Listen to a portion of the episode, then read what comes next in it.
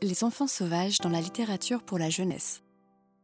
Mathilde Lévesque, maître de conférence en littérature à l'Université Paris 13. Présentation de la conférence. Merci pour l'invitation et merci d'être là.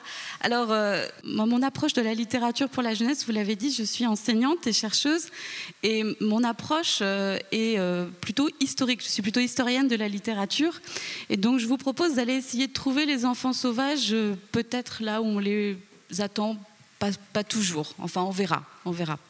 Alors, ces enfants sauvages, ils peuplent en fait la littérature de jeunesse contemporaine je pense que vous en connaissez plusieurs, bien évidemment, euh, dans des albums, des romans, des pièces de théâtre, euh, des recueils de contes, des recueils de, de, contes et de légendes. Donc il y a énormément de genres destinés à l'enfance et à la jeunesse qui donnent la parole à ces enfants sauvages, qui les mettent en scène, qui les mettent en mots et qui les mettent en images.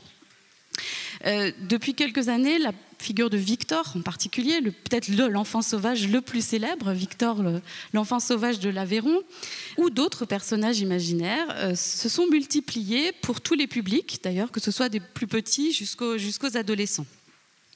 C'est un phénomène d'ailleurs qui ne touche pas seulement la littérature pour la jeunesse, mais qui va concerner peu ou prou la littérature qu'on dit euh, générale, ou euh, en particulier la littérature qu'on appelle parfois littérature populaire, avec des guillemets, mais d'évasion, de divertissement, de grand public, en tout cas de la littérature, pour moi, euh, ça à coup sûr, que ce soit des récits historiques, des récits de vie, ou des romans policiers, ou de la bande dessinée.